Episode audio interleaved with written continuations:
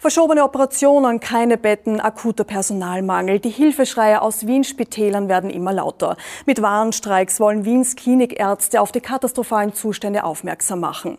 Wie es soweit kommen konnte, was dagegen getan werden muss und ob der Finanzausgleich das Gesundheitssystem retten kann, darüber spreche ich jetzt mit Wiens Gesundheitsstadtrat Peter Hacker.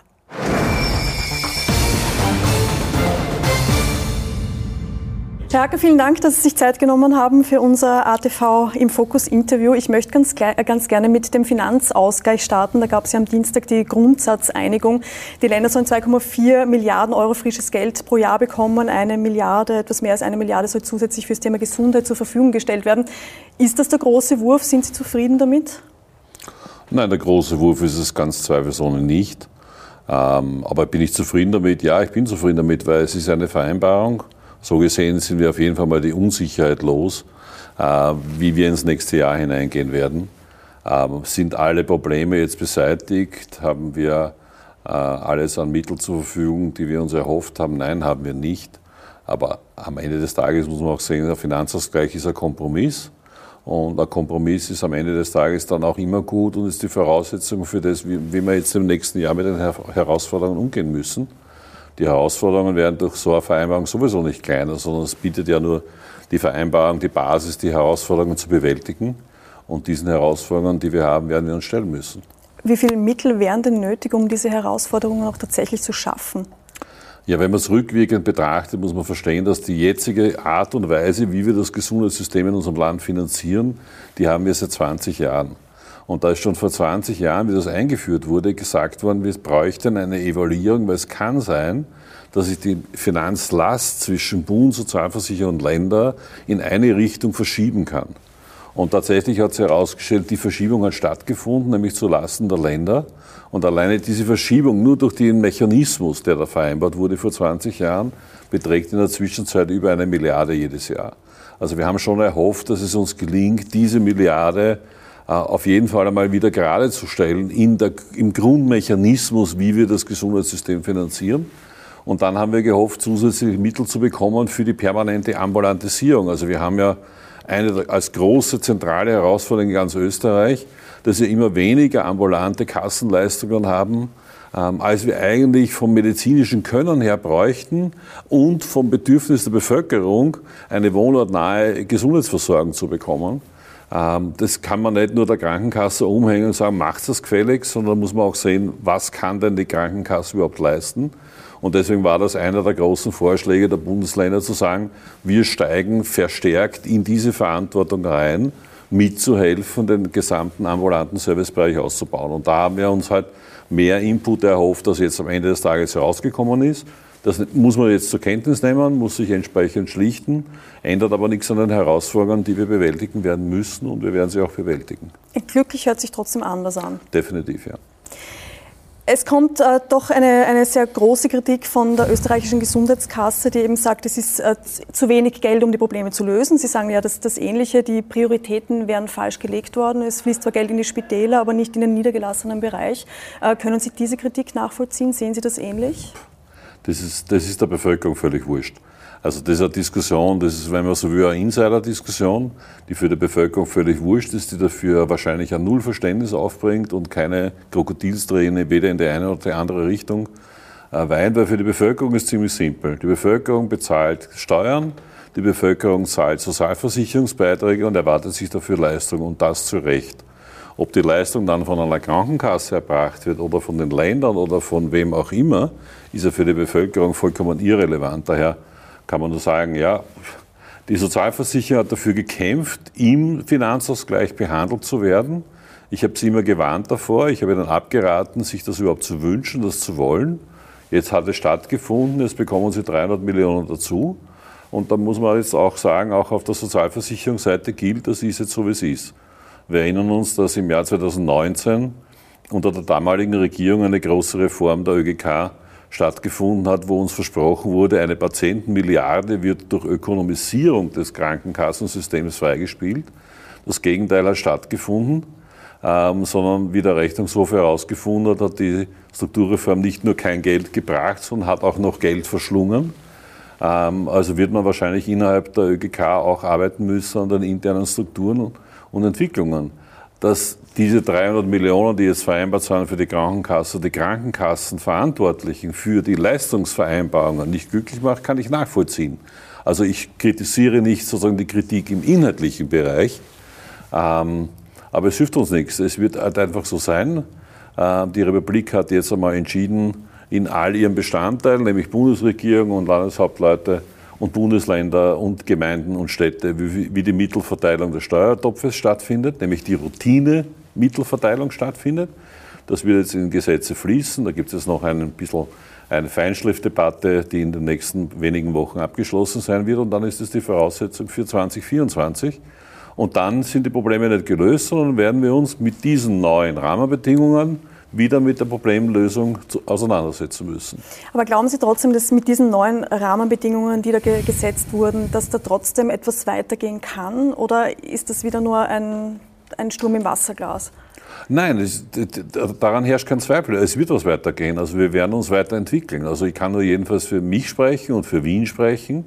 Wir beginnen ja schon längst, unabhängig von der Frage, äh, was sind die Rahmenbedingungen vom Finanzausgleich, wir beginnen ja schon, den ambulanten Sektor massiv auszubauen. Es ist ja kein Zufall, dass wir in Wien schon so viele Primärversorgungszentren haben und in den nächsten wenigen Monaten, eigentlich kann man sagen schon bald Wochen, äh, noch zusätzliche fünf, sechs aufsperren werden. Das ist das Ergebnis schon dessen, was ich in den letzten Jahren an Druck aufgebaut habe auf die Krankenkasse und die Ärztekammer, dass diese Primärversorgung kommen muss.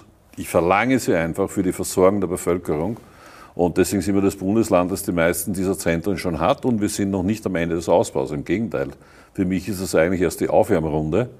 Ähm, wir werden jetzt bis 2025 werden wir 35 solcher Zentren noch nicht im Vollbetrieb haben, aber wir werden jedenfalls wissen, an welchen Standorten sie betrieben werden. Also ich schätze, dass wir auf ungefähr 30 kommen werden, die dann schon im Vollbetrieb sind. Ähm, aber parallel dazu passiert ja schon der nächste Schritt der Entwicklung. Primärversorgung betrifft Allgemeinmedizin. Äh, wir haben einen zweiten großen Schwerpunkt der Allgemeinmedizin mit den Erstversorgungsambulanzen in den Spitälern. Der Ausbau ist quasi so weit abgeschlossen, dass wir sagen können, die Pilotphase ist zu Ende. Äh, wir beginnen jetzt den Regelbetrieb einzusetzen. Da haben wir eine klare Vereinbarung mit der Krankenkasse abgeschlossen, ähm, wo wir gesagt haben, wir teilen uns jetzt einmal die Kosten 50-50 und entwickeln diese Erstversorgungsambulanzen genau in das gleiche Finanzierungsmodell wie die Primärversorgungszentren.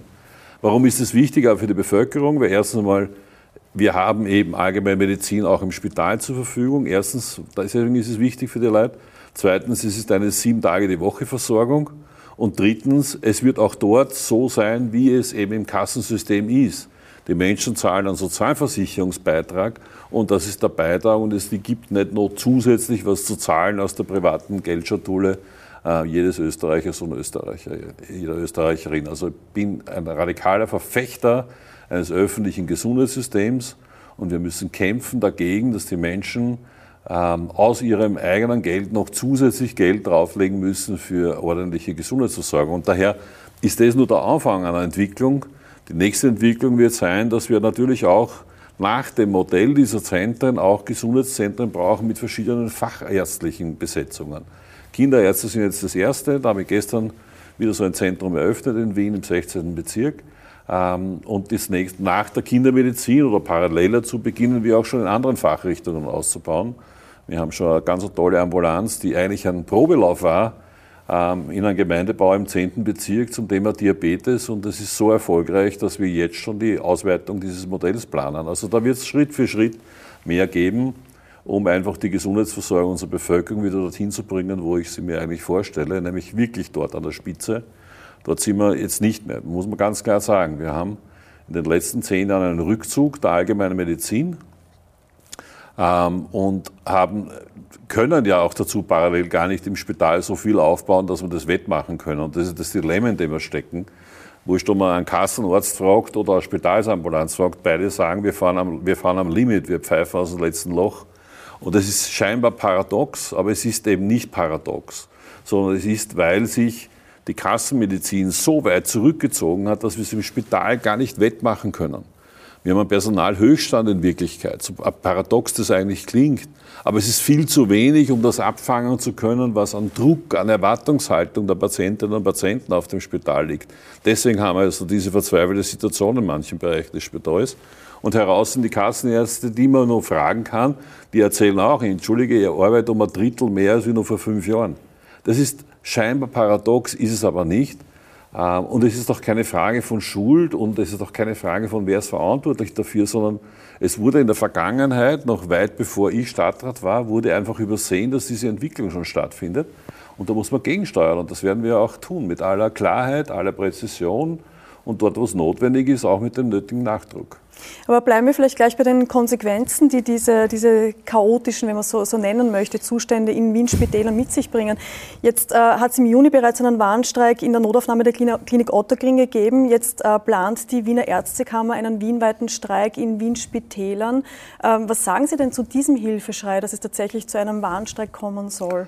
Ja, wäre es ein Hilfeschrei, würde ich mich sehr intensiv damit beschäftigen. Aber wir erleben ja gerade unglaubliche Grabenkämpfe und vollkommen zersplitterte Fraktionskämpfe. Das ist jetzt nicht ein Beschluss der Ärztekammer, sondern das ist eine Fraktion, die sich schon vorbereitet, offensichtlich auch den weiteren Wahlkampf, der uns jetzt noch bevorsteht in der Ärztekammer. Ähm, muss man ganz klar sagen, die Gewerkschaften sind alle erstaunt. Ähm, ein Streik ist ein Instrument der Sozialpartner, es ist ein Instrument der Gewerkschaften und sollte auch in deren Hände sein, weil die Gewerkschaften schon wissen, dass mit einem Streik droht man nicht im Alltag. Ähm, mit einem Streik ist die Ultima Ratio, das ist das letzte Mittel. Und vor dem letzten Mittel gibt es viele andere Mittel. Das ist gute Praxis und richtige, gescheite Praxis der Sozialpartnerschaft und die Ärztekammer oder dieser Teil der Ärztekammer, muss man sagen, es ist nicht die ganze Ärztekammer, dieser Teil der Ärztekammer spielt da im Augenblick ein Spiel, wo es um ganz andere Themen geht und wo es überhaupt nicht um diese Frage geht. Ähm, und daher werde ich das nicht weiter kommentieren, was da gerade in der Wiener Ärztekammer passiert. Ich kann nur sagen, ich habe so viele Beschwerden über die Ärztekammer von Ärztinnen und Ärzten wie niemals zuvor. Ähm, melden sich auch immer mehr öffentlich zu Wort, obwohl sie sich wirklich fürchten davor, sich zu Wort zu melden, muss man auch dazu sagen, weil ja der Stil der Auseinandersetzung auch kein besonders vornehmer ist, da ja offensichtlich auch wirklich existenziell gedroht wird für Ärzte, die sich hier kritisch äußern. Und daher spreche ich es aus, dass viele Ärzte sich nur mehr mit Schaudern abwenden von dem, was da gerade in ihrer Standesvertretung stattfindet. Und ich hoffe sehr, dass die Standesvertretung wieder dahin zurückkehrt, nämlich wo sie ja hin muss, nämlich wieder ein vernünftiger Gesprächspartner zu sein. Ich habe einen sehr guten Kontakt zu vielen Funktionären der Ärztekammer mit sehr produktiven, gescheiten Gesprächen. Ähm, aber das gilt im Augenblick nicht für die Gesamt Gruppe der Ärztekammerfunktionäre, die sich da ein, sagen wir mal, schauderhaftes Gemetzel im Augenblick vor aller, vor aller Augen und aller staunenden Zuschauer liefert. Aber wäre es dann nicht an der Zeit, dass die Politik hier ein Machtwort spricht? Nein. Weil? Weil das eine Standesvertretung, also eine Kammer ist und hier hat die Politik nichts beizutragen. Das ist eine eine Interessensvertretung, die nur den Ärzten und Ärzten gehört und die haben für sich selbst zu sorgen, die haben in sich selbst Ordnung zu schaffen. Nein, ich halte gar nichts davon. Wir sind zwar Aufsichtsbehörde über die Ärztekammer, ich bin auch der Chef, der politische Chef dieser Aufsichtsbehörde und ich werde ganz sicherlich nicht inhaltlich eingreifen und ich werde auch meine Aufsichtsbehörde gar nicht ermuntern, inhaltlich einzugreifen, sondern wir werden es ganz trocken abarbeiten, so wie unser gesetzlicher Auftrag ist. Wir beurteilen im Augenblick weit über 20 Beschwerden, die aus der Ärztekammer über Entscheidungen von verschiedenen Gremien der Ärztekammer getroffen wurden. Und wir werden hier tunlichst ausschließlich den Buchstaben des Gesetzes äh, folgen. Und meine Aufgabe ist ausschließlich meiner Behörde hier vollkommen den Rücken freizuhalten. Das wissen meine Mitarbeiter auch. Ich stehe wie ein Fels und werde jede, jeden Versuch der Beeinflussung meiner Behörde, sie in die Richtung der einen Fraktion oder die Richtung der anderen Fraktion zu sehen, die werden von mir radikal abgewehrt werden. Meine Behörde wird sehr buchstabengetreu das Gesetz vollziehen, aber ich werde inhaltlich weder als politischer Chef der Behörde, aber auch nicht als Stadtrat und auch nicht als Politiker mich dazu äußern und werde auch kein Fraktionsbekenntnis oder sonst was abgeben. Ich kann nur sagen, ich hätte gerne eine Ärztekammer, die so funktioniert wie andere Interessensvertreter im Gesundheitssystem. Das ist ja nicht die einzige Interessensvertretung. Es gibt ja andere auch. die alle jetzt im Augenblick nur kopfschüttelnd mit Staunen auf das blicken, was sich da in der Weibergasse abspielt. Aber wie kann man denn dieses Problem lösen? Äh, sich an einen Tisch setzen, äh, mit den Beteiligten sprechen, Neuwahlen, was wäre denn die beste Lösung da? Ich maße mir nicht an, ähm, hier meine Meinung kundzutun, aber Sie können Sie sicher sein, ich habe eine Meinung dazu, aber ich werde sie nicht kundtun. Das müssen die Ärztinnen und Ärzte selbst lösen. Das müssen die Ärzte lösen, die unfassbar viel Geld an Beiträgen zahlen. Alleine die Ärztinnen und Ärzte, die in den Wiener Spitälern tätig sind, nur in den Spitälern, für die verantwortlich bin, im Wiener Gesundheitsbund verantwortlich bin, die zahlen jedes Jahr fast 30 Millionen Euro Beiträge in die Ärztekammer ein. Nur, nur diese Gruppe. Da kommen noch viele andere dazu. Ähm, ich kann nur sagen, dort, wo meine Interessen vertreten werden und ich Beiträge zahle, ist es nur ein Bruchteil der Beiträge. Und würde diese Interessensvertretung auf die Idee kommen, sich auch nur einmal so zu gebärden, würde ich nicht schweigen als Mitglied dieser Interessensvertretung. Da hört man doch sehr viel Wut raus bei Ihnen. Nein, Verwunderung. Nicht Oder Verwunderung. Wut. Nein, Verwunderung. Ich kann nur sagen, ich bedauere es, denn ich habe eine tolle Beziehung zu ganz vielen Ärztinnen und Ärzten. Und ich finde, die Ärztinnen und Ärzte, die da draußen einen tollen Job machen und die jeden Tag für die Gesundheit der Wienerinnen und Wiener arbeiten, die hätten sich auch eine würdevolle Ärztekammervertretung verdient und nicht so ein, so ein Kasperltheater, das wir da täglich in der Zeitung lesen müssen. Ich möchte trotzdem äh, noch ganz kurz zu diesem Warnstreik äh, zurückkehren. Also Sie sagen ganz klar, der Warnstreik, der kommt nicht von den, von den Ärzten, die Hilfe brauchen, sondern es ist initiiert, eine Art Wahlkampf von der Ärztekammer. Habe ich das richtig verstanden? Ja, es sind Ärztekammer Funktionäre, die halt damit Funktionäre, Funktionärsarbeit machen und halt Werbung für ihre Fraktion machen wollen. Das ist ihnen auch unbenommen. Also es ist jeder Fraktion unbenommen zu sagen, ich bin für Streik. Ähm, wenn mir jemand einen Zettel vor, vorhält zum Unterschreiben, ob ich mir vorstellen kann, mich für oder gegen irgendetwas auch in einem Streik zu beteiligen, ist die Wahrscheinlichkeit, dass ich Ja sage, relativ hoch. In dem Fall war es nicht einmal hoch, in dem Fall waren es nicht einmal 15 Prozent aller Ärzte. Also daraus gleich einmal eine große Streikbereitschaft abzu, abzuleiten, finde ich ein bisschen gewagt, aber völlig unbenommen. Ich habe nichts dagegen, wenn gestreikt wird. Äh, man muss halt nur wissen, wofür man streikt, wogegen man streikt. Ähm, und ich halte nichts davon. Ich verhandle seit, seit langer Zeit mit der Personalvertretung über die Verbesserungen ähm, und die werden stattfinden und die Ärztekammer wird nicht Teil davon sein, weil ich verhandle sozialpartnerschaftlich und da ist mein Sozialpartner wie die Personalvertretung in meinen Spitälern. Gut, in der Öffentlichkeit hängen bleibt aber auf jeden Fall, dass gestreikt wird, weil die Zustände in den Spitälern eher katastrophal sind. Sind denn die Zustände tatsächlich katastrophal? Also ich, halt, ich halte nichts von diesem permanenten Hyperlativsuchen.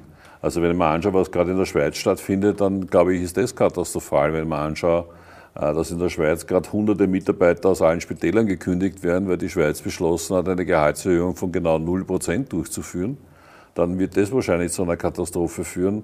Oder wenn man anschaut, was in England stattfindet, äh, wo gar keine Operationen mehr stattfinden können. Aber ja, ich will es gar nicht schönreden, wir haben eine urschwierige Situation in den Spitälern. Also es ist nur nicht einfach, sondern es ist eine irre Herausforderung.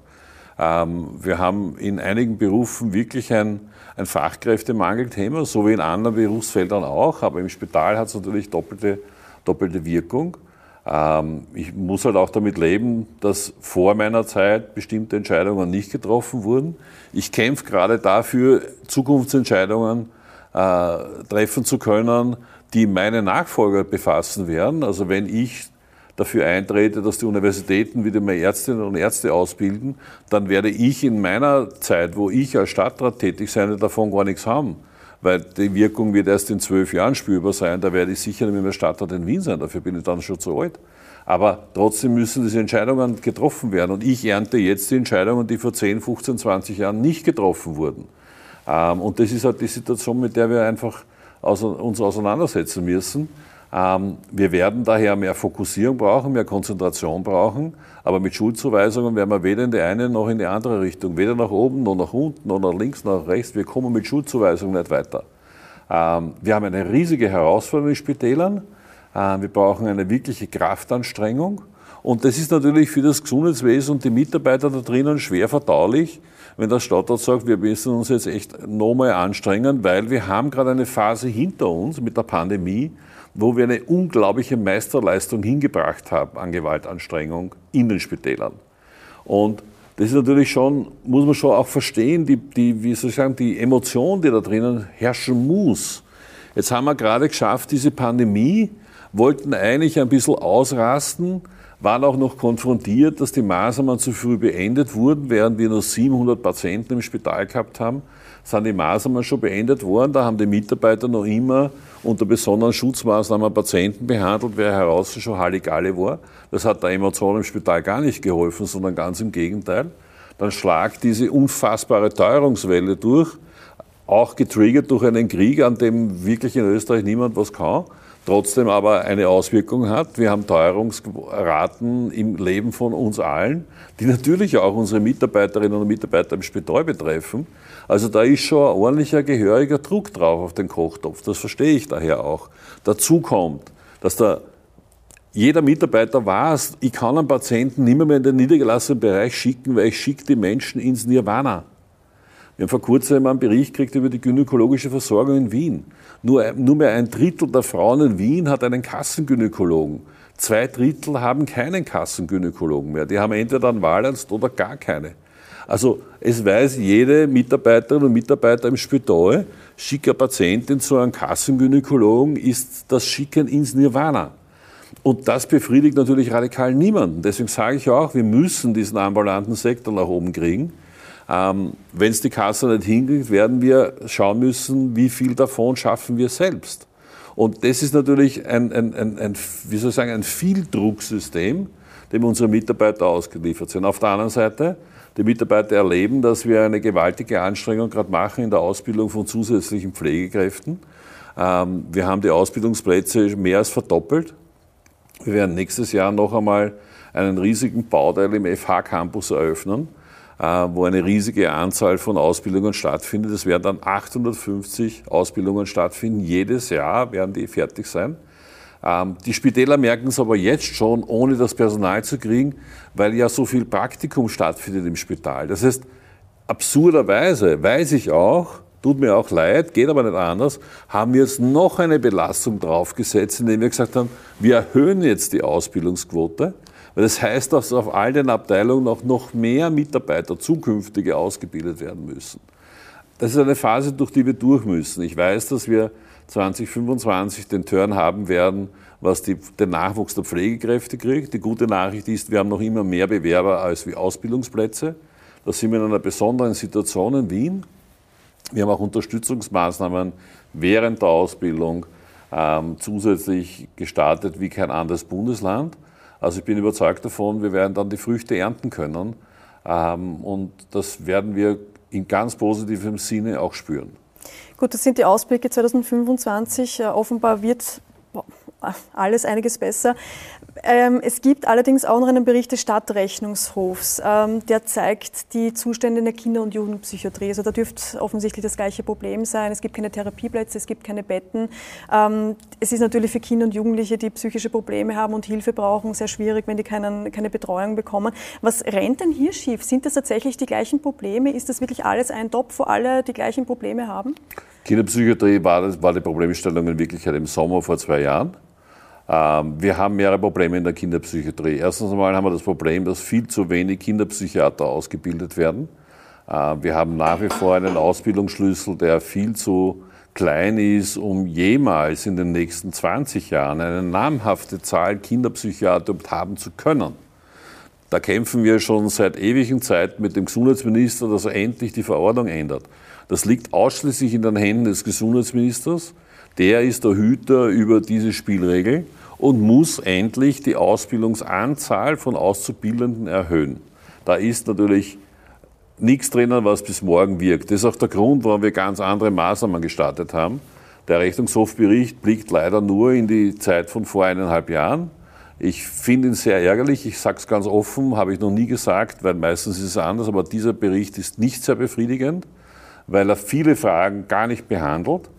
Ähm, wenn man eine Betrachtung machen will der kinderpsychiatrischen stationären Versorgung, dann geht das nicht, indem man die ambulante Versorgungssituation einfach ignoriert. Ähm, das hat der Rechnungshof diesmal nicht gemacht. Er hat nur in den stationären Bereich geschaut, hat überhaupt nicht betrachtet, dass sich ambulant alles entwickelt hat. Und ich kann nur sagen, die kinderpsychiatrische Versorgung in Wien ist definitiv nicht das, was wir uns wünschen. Aber sie ist das Maximum dessen, was im Moment erreicht werden kann. Und wir eröffnen ständig zusätzliche ambulante Betreuungseinrichtungen. Wir werden heuer noch ein Ambulatorium für Kinderpsychiatrie eröffnen, nächstes Jahr zwei Ambulatorien für Kinderpsychiatrie. Wir haben Ersatz statt der stationären Kinderpsychiatrie neue Betreuungsformen entwickelt, wo wir sogenanntes Home Treatment durchführen, wo also die psychiatrische Fachbehandlung in den Wohnungen der betroffenen Kinder stattfindet eine großartige neue Form. Ähm, und alles das hat dieser Rechnungshofbericht leider nicht abgebildet. Ähm, finde ich sehr ärgerlich und habe ich dem Rechnungshof gesagt, den ich normalerweise sehr schätze für seine präzisen Analysen. In diesem Fall finde ich, war es viel zu klein, der Kreis dessen, was hier analysiert wurde. Die FPÖ Wien hat Sie als Schuldigen ausgemacht, also was die Kinder- und Jugendpsychiatrie betrifft, die Zustände, ebenso was die Zustände in Wien Spitälern betrifft. Äh, sie hätten alle Warnungen äh, ignoriert, äh, Sie sind mit Bitten an Sie herangetreten, es ist nichts passiert, Sie sollen zurücktreten. Was sagen Sie denn zu diesen Vorwürfen? Das ist jetzt gar nicht überraschend. Was soll der Herr Nepp sonst sagen? Sonst hat er nichts zu sagen, fällt ihm auch nichts ein. Also sagt er das Einzige, was ihm einfällt. Ähm, ich kenne keinen einzigen konstruktiven Vorschlag der FPÖ zur Lösung all dieser Fragestellungen. Lass mich aber gerne von positiven Vorschlägen gerne positiv überraschen. Andere Oppositionsparteien schaffen das, muss ich auch in aller Klarheit sagen. Ähm, aber was soll der Herr Nepp sonst sagen? Ich nehme, nehme ganz entspannt zur Kenntnis, ganz offen und ehrlich gesagt. Äh, Faktum ist, dass wir viele Beschlüsse gemeinsam fassen. Wir haben den Beschluss über die Weiterentwicklung unserer Spitäler einstimmig beschlossen. Wir haben gestern Gesundheitsausschuss gehabt, etliche Akten, darunter auch Gesundheitsfinanzierungen einstimmig beschlossen. Also meistens ist, ist der Hund, der bellt, nicht der, der beißt. Gut, dann schauen wir uns ein anderes Thema an. Der Winter steht vor der Tür. Die Grippewelle, die Covid-Welle steht vor der Tür genauso. Es gibt bereits eine, eine, äh, einen deutlichen Anstieg an, an Corona-Erkrankten. Wie ist da Ihre Einschätzung? Müssen wir uns Sorgen machen? Ähm,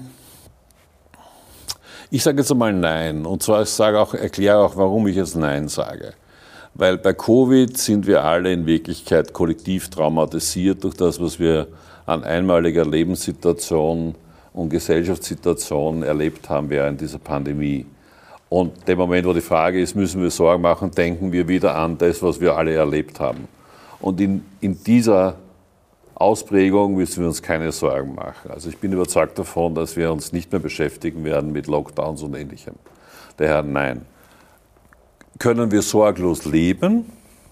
Können wir es sorglos nehmen? Nein, sage ich auch nein dazu. Also es ist eine Infektionserkrankung, es ist das passiert, was wir ja befürchtet haben, nämlich Covid ist gekommen, um zu bleiben. Ähm, wir haben im Augenblick aber keine derartig ausgeprägten ähm, völligen Mutationen von dieser Viruserkrankung, die uns völlig überrascht. Wir haben einfach das Glück einer sensationell gut wirkenden Impfung. Wir alle, die wir uns impfen haben lassen, haben noch immer den Schutz dieser Impfung, der auch noch anhalten wird.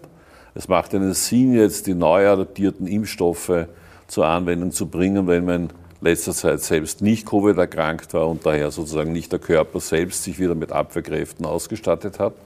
Ähm, und daher müssen wir uns Sorgen machen. Nein. Können wir sorglos leben? Auch nein. Der Herbst ist die Zeit der Infektionserkrankungen. Es sind drei Infektionserkrankungen, die uns die uns jetzt quälen werden. Bis jetzt sind wir es gewohnt, mit einer umzugehen, nämlich mit der Grippe. Das haben wir als Gesellschaft gelernt, dass die Grippe im Herbst da ist. Jetzt sind es drei Infektionserkrankungen, mit denen wir konfrontiert sind.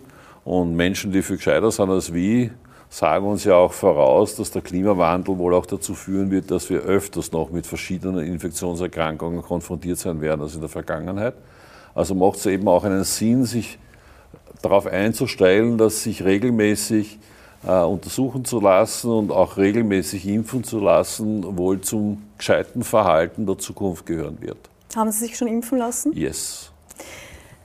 Ich möchte trotzdem äh, kurz äh, darüber sprechen. Wir wissen, Wien ist ja immer einen strengeren Weg gegangen die letzten Jahre in der, in der Pandemie.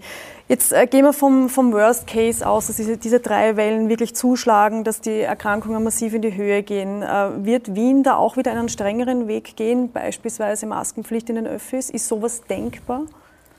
Nur sehr schwierig, weil ich, ich und ich sage es auch ganz offen, ich bin in dieser Frage auch mit dem Gesundheitsminister nicht der gleichen Meinung. Äh, der Gesundheitsminister hat entschieden, Covid aus der Meldepflicht der ansteckenden Krankheiten herauszunehmen. Es ist also keine meldepflichtige Krankheit mehr.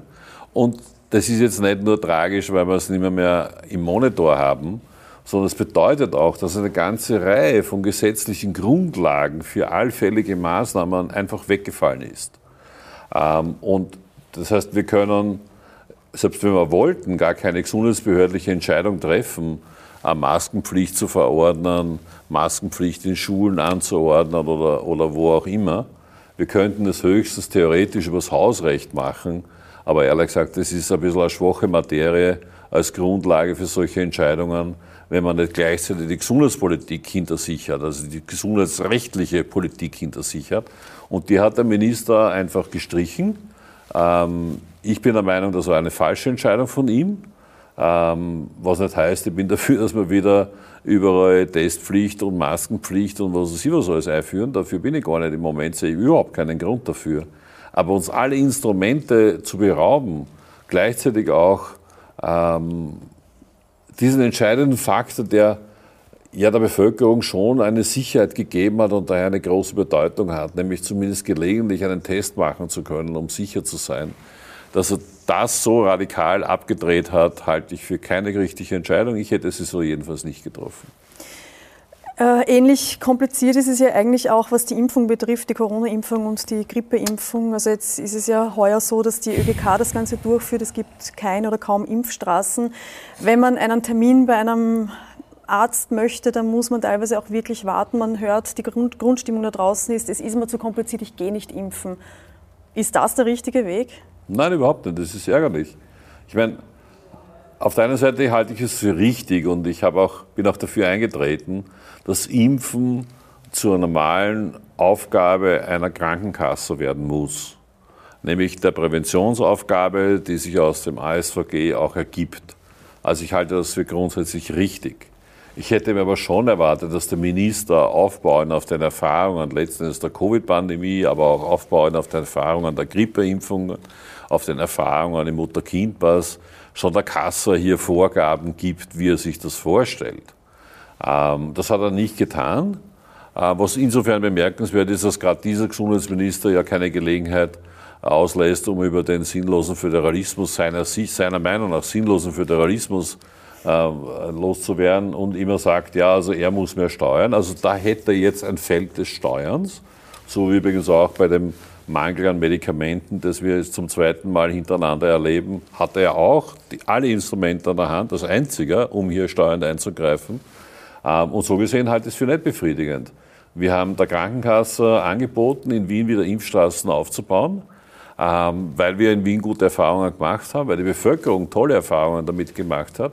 Ähm, die gesamte Wirtschaft hat äh, gute Erfahrungen gemacht. Die Wiener Wirtschaftskammer hat immer mitgeholfen bei den Impfungen und den Betrieben ermöglicht, auf einfache Art und Weise ihre Mitarbeiterinnen und Mitarbeiter zur Impfung zu bringen. Das hat die ÖGK alles abgelehnt und uns auch schriftlich bestätigt, dass sie das nicht haben wollen, sondern sie machen das. Na dann. Aber wie ist denn also Ihre, Ihre Meinung, was die Bundesregierung betrifft? Ähm, geht die Regierung zu leichtfertig mit dem Thema Covid um? Man hat so das Gefühl, es wird das eh alles nicht mehr gefährlich sein, es ist aus den Köpfen draußen. Also wenn Sie mich so fragen, frage ich mich gerade, wo wären jetzt gerade die Politikfelder, wo ich das Gefühl habe, dass es nicht leichtfertig damit umgegangen wird. Also ob das jetzt diese Fragen der Gesundheitspolitik sind, ob das die Fragen der Bildungspolitik sind, ob das die Fragen der Armutsbekämpfung ist. Also wenn wir uns jetzt beschäftigen müssen mit Heimbürgern, haben wir das immer in den Bundeskanzler zu verdanken, ähm, als wichtigstes äh, Asset und wichtigsten Input zur Frage Armutsbekämpfung gegen die Armut von Kindern. Also ehrlich gesagt, ich bin ziemlich enttäuscht von dem Gesamtperformance dieser Bundesregierung was das Angreifen der wirklich heißen, wichtigen Themen betrifft.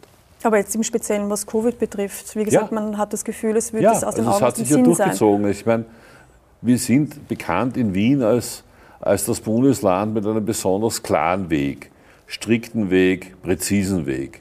Wobei das ja nicht sozusagen wir gewählt haben, weil wir das so cool finden, da permanent strikte Spielregeln zu haben, sondern uns war es einfach immer wichtig, kalkulierbar zu sein für die Bevölkerung. Wir leben in einer Zwei-Millionen-Stadt und es war dem Bürgermeister mir immer wichtig, dass die Menschen verstehen, warum wir welche Entscheidungen treffen.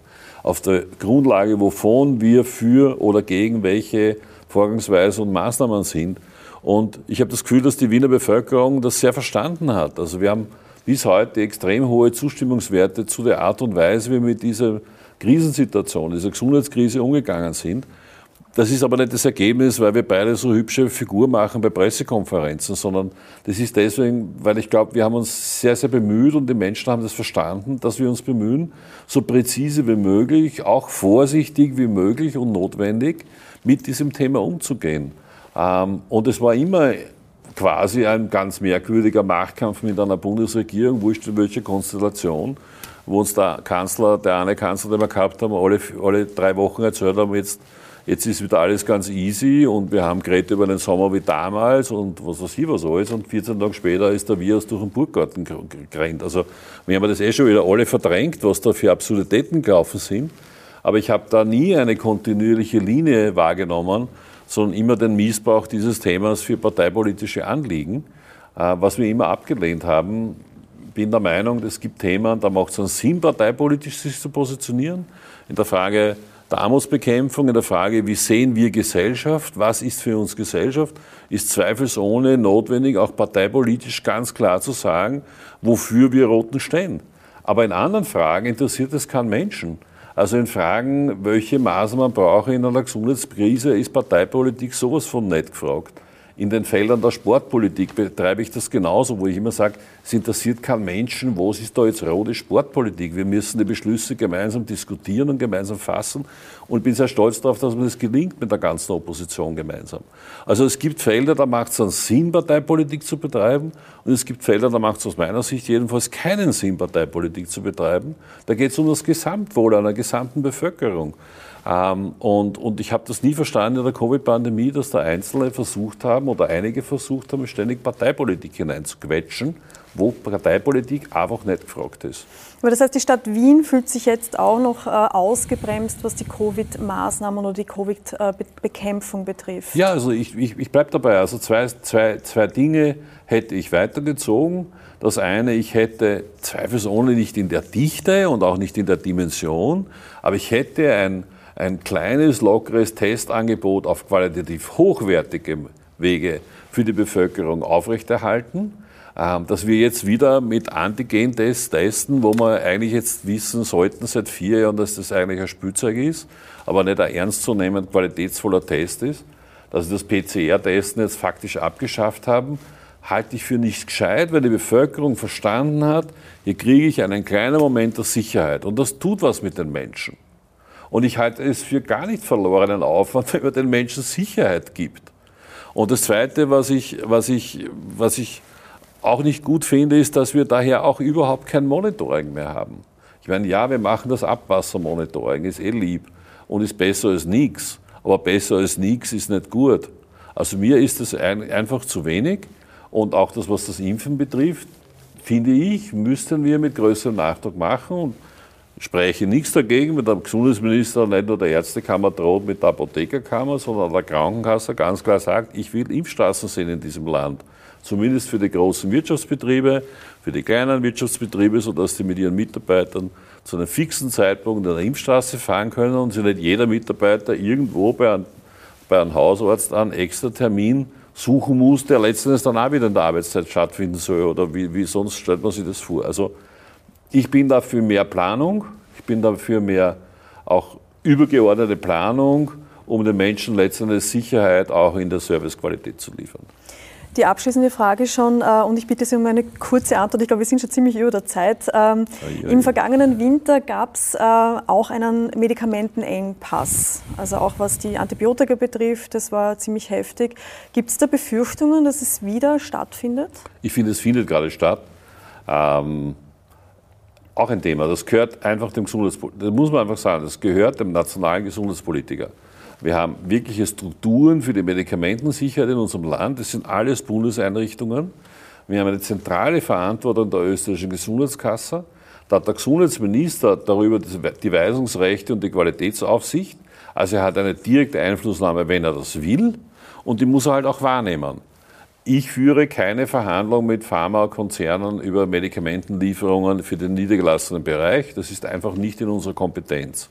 Ich finde es nur erstaunlich festzustellen, dass es für die niedergelassene Versorgung Medikamentenmangel gibt von Medikamenten, wo wir im Spital diesen Mangel in dieser Form nicht haben.